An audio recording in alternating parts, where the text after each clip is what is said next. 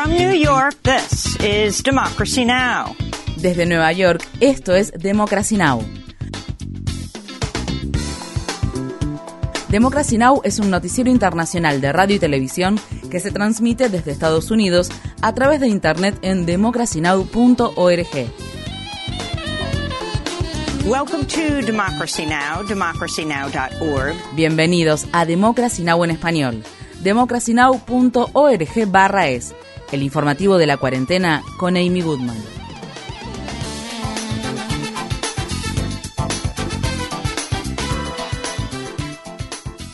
El presidente Joe Biden regresó de su viaje a Medio Oriente, donde se reunió el viernes con el príncipe heredero de Arabia Saudí, Mohammed bin Salman. Los dos hombres se saludaron con un choque de puños. La reunión tuvo lugar tres años después de que Biden, en su campaña como candidato a la presidencia, prometiera convertir a Arabia Saudí en un paria debido al asesinato patrocinado por el Estado saudí del columnista del periódico The Washington Post, Jamal Khashoggi, en Estambul. El editor de ese periódico, Fred Ryan criticó a Biden y dijo, el choque de puños entre el presidente Biden y Mohammed bin Salman fue peor que un apretón de manos, fue vergonzoso, proyectó un nivel de intimidad y comodidad que le brinda a Mohammed bin Salman la redención injustificada que ha estado buscando desesperadamente. Durante una conferencia de prensa posterior a su reunión, Biden dijo que había confrontado a Mohammed bin Salman por el asesinato de Khashoggi. Con respecto al asesinato de Khashoggi, lo planteé al principio de la reunión, dejando en claro lo que pensaba en ese momento y lo que pienso ahora. Fui sincero y directo al discutirlo. Dejé muy en claro mi punto de vista. Más tarde, un alto funcionario saudí pareció contradecir a Biden al decir que en ningún momento escuchó al presidente estadounidense decirle al príncipe heredero saudí que él era el responsable del asesinato de Khashoggi. Durante la visita de Biden, Arabia Saudí acordó aumentar la producción de petróleo y abrir el espacio aéreo saudí a los vuelos comerciales de Israel. Estados Unidos acordó retirar sus soldados de Tirán, una isla del Mar Rojo que posee una ubicación estratégica, lo que ayudará a allanar el camino para que Arabia Saudí tome el control de la isla.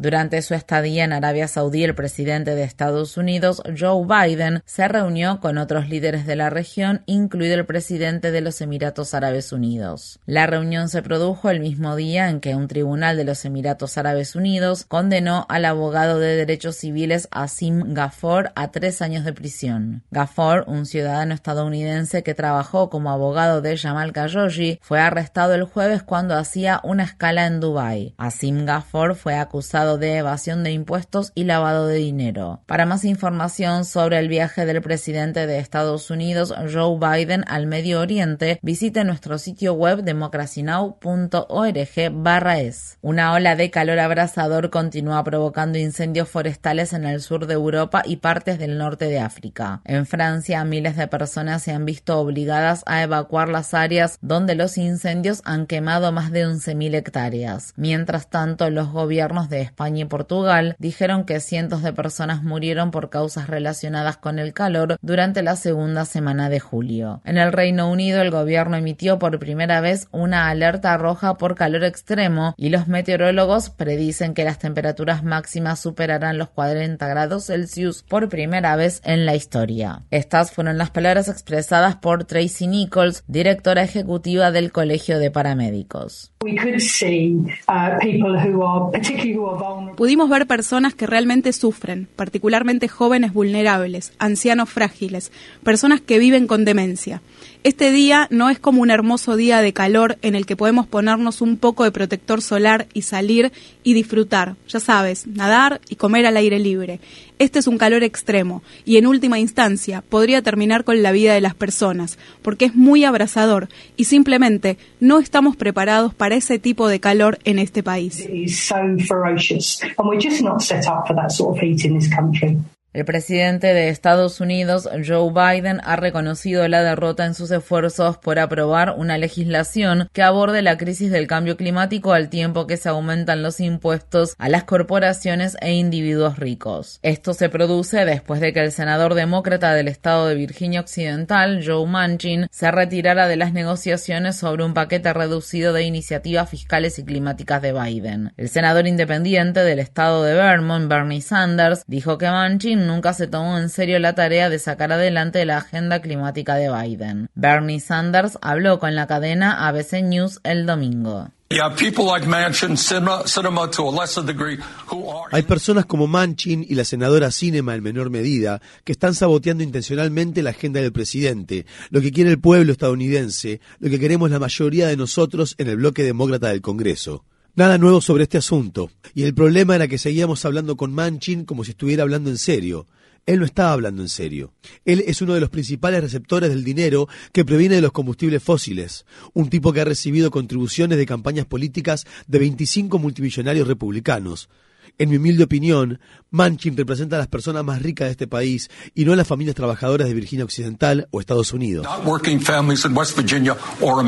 El medio político informa que varios ejecutivos recientemente aumentaron sus contribuciones de campaña para el senador Joe Manchin, incluidos el banquero Warren Stephens, el ejecutivo hotelero Tom Baltimore, el director ejecutivo de Motorola Greg Brown, el director ejecutivo de Home Depot Edward Decker, el director ejecutivo de John Brands David Gibbs, el director ejecutivo de Gillette, James Kills, y Robert Kraft, propietario del equipo de fútbol americano New England Patriots. El presidente de Ucrania, Volodymyr Zelensky, ha despedido al jefe del Servicio de Seguridad de Ucrania, el SBU, y a la fiscal general del Estado. Durante un discurso televisado, Zelensky dijo que decenas de funcionarios que trabajaban en la Agencia de Seguridad Nacional de Ucrania o bajo la dirección de la fiscal habían cometido traición al colaborar con las Fuerzas Armadas rusas.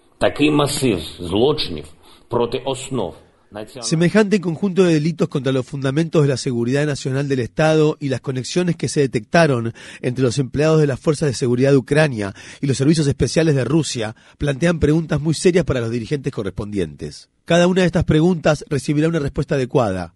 Hoy tomé la decisión de destituir a la fiscal general de su cargo y despedir al jefe del Servicio de Seguridad de Ucrania.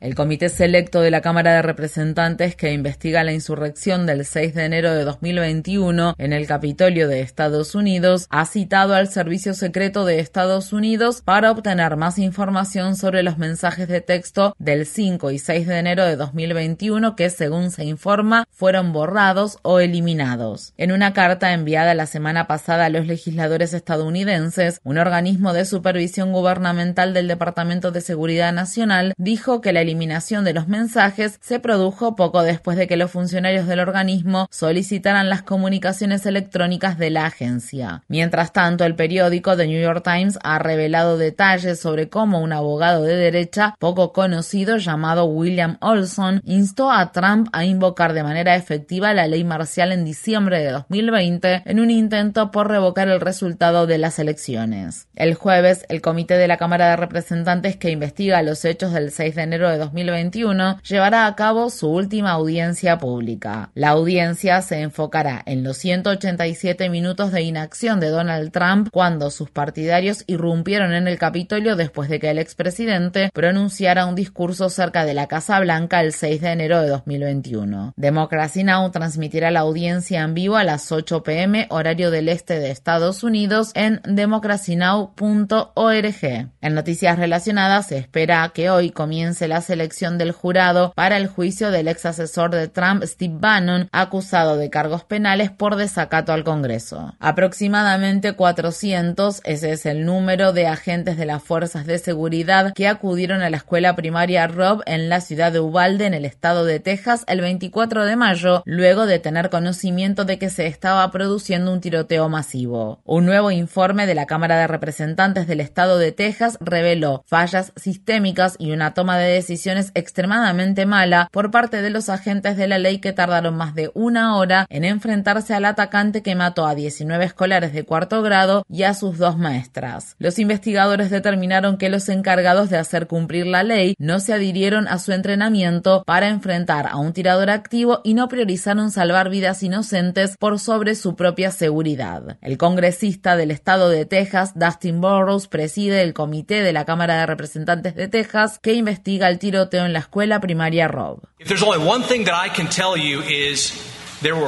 Si solo hay una cosa que puedo decirles es que hubo múltiples fallas sistémicas. Invito a todos a que lean el informe completo.